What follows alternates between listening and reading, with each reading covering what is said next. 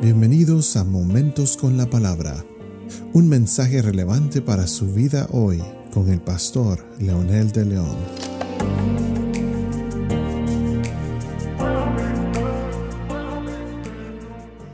Saludos amigos y amigas, aquí estamos nuevamente con otro episodio más de Momentos con la Palabra. Y esta vez estamos retomando una vez más eh, lo que eh, la palabra registra, el diálogo de la serpiente con la mujer y especialmente quiero hacer énfasis en algunos problemas que muchas veces las personas son engañadas y no ven lo que está detrás de una oferta. Ya mencionamos el versículo 28 eh, del capítulo 1 y el 35, donde dice que Dios les dijo, fructifiquen, multiplíquense, y los bendijo Dios. Luego dice el versículo 31, y vio Dios todo lo que había hecho, y aquí era bueno en gran manera y luego dice fue la tarde, la mañana, el día sexto. Y lo importante aquí fue que esa bendición de Dios, las cosas bellas que Dios le había dado de liderar, de enseñorear, de ser eh, prácticamente el Señor de la tierra, el que iba a liderar de adentro hacia afuera, como mencionamos en algunos episodios anteriores. Eh, después de esto, entonces le da la misión, llenen la tierra, gobiernenla, sean líderes. Y, pero eh, la única advertencia que Dios les dio fue eh, no coman del árbol de la, del bien y del mal. Entonces el primer desafío y mentira de Satanás fue que le dijo a la mujer no moriréis y esta es una acusación directa contra Dios insinuando que Dios miente. Ciertamente él disfrazó esta aseveración, logrando atraer la atención de la mujer a un área de menos importancia para descuidar otra, la que era más importante. Satanás mencionó solo una de las cinco muertes que existen y hablo que no morirían físicamente, pero la muerte es mucho más extensa que solo morir físicamente. Ahora haciendo un recordatorio que cuando Dios le dijo a la mujer que eh, no comieran, no les dijo, no les prohibió que no tocaran, pero la mujer advierte y dice, Dios nos dijo que no comiéramos y que no lo tocáramos. Eh, eso lo mencionamos en algún episodio anterior, haciendo énfasis de que la mujer le agrega no tocarlo.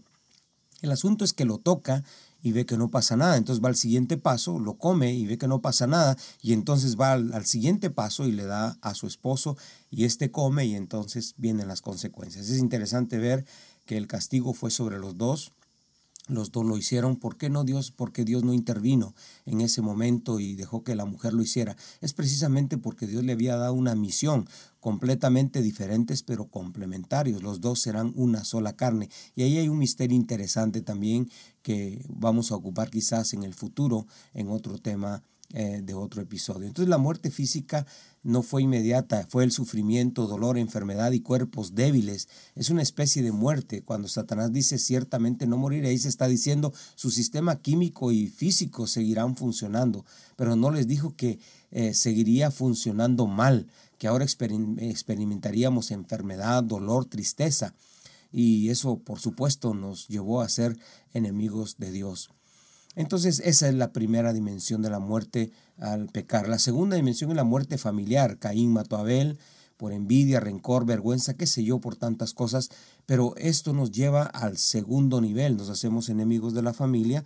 Una vez que nosotros somos enemigos de Dios y nos volvemos enemigos de nosotros mismos, llega esa muerte, esa separación familiar. Por eso tenemos que luchar tanto, tenemos que eh, orar tanto, tenemos que permitir que el Espíritu Santo haga una obra especial para que podamos vivir en esa dimensión de vida que el Señor quiere. Esa muerte familiar es una de las, de las muertes que el enemigo no, no, no mencionó. No le dijo a Adán y a Eva que eso iba a pasar. Luego viene la muerte social, la insensibilidad a los demás, egoísmo, odio, rencores y guerras. Hoy es increíble, pero todo lo que estamos viendo, la gente que se aprovecha de otros, las guerras que no pueden controlarse, Obviamente esto nos hizo enemigos de nuestros semejantes y esto es la muerte social, la insensibilidad hacia la necesidad de otros. Es cierto que hay personas que son muy dadivosas, eh, son eh, filántropos, personas que eh, les gusta dar cosas buenas y hacer cosas buenas, pero eso no es suficiente para remediar la situación. Entonces la muerte social la podemos ver en cada momento y en cada lugar. Luego viene la muerte eterna, que es la quinta muerte, la separación total y absoluta de Dios. no les dijo que la muerte eterna sería la experiencia más triste y desagradable que cualquier ser humano con vida desearía jamás. No se los dijo, jamás les mencionó eso. Eh, por esa razón es que eh, dijimos en el capítulo anterior que la palabra pero marcaba la pauta de que si sabían que estaban desnudos, se veían pero no se avergonzaban. La palabra pero. Entonces esa muerte trajo vergüenza, trajo morbo, trajo desequilibrio, disfuncionalidad y tantos otros problemas. Si nos embarcáramos solamente a pensar en eso sería la tragedia más grande de la vida. Sin embargo, la razón por la que el mensaje del Evangelio es poderoso y contundente es porque el mensaje lo llena todo con Jesucristo. Y eso es lo que nos ocuparemos de los siguientes episodios. Ore conmigo diciendo, amado Dios, gracias por advertirme ahora y por abrir mis ojos de que la muerte no es, muerte, no solamente una muerte física, sino tiene tantas implicaciones. Y yo quiero vivir para ti. Y en el nombre de Jesús te entrego mi corazón, te abro mi corazón con todo mi ser para que tú lo llenes y para que tú me sanes en el nombre de Jesús. Amén.